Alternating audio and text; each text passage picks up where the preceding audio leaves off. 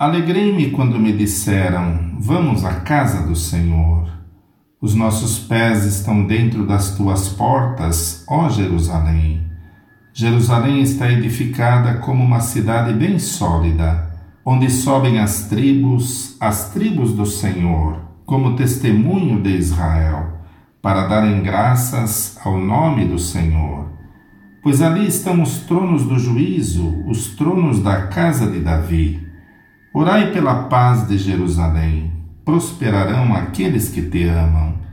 Haja paz dentro de teus muros e prosperidade dentro dos teus palácios. Por causa dos meus irmãos e amigos, direi: haja paz em ti. Por causa da casa do Senhor, nosso Deus, buscarei o teu bem.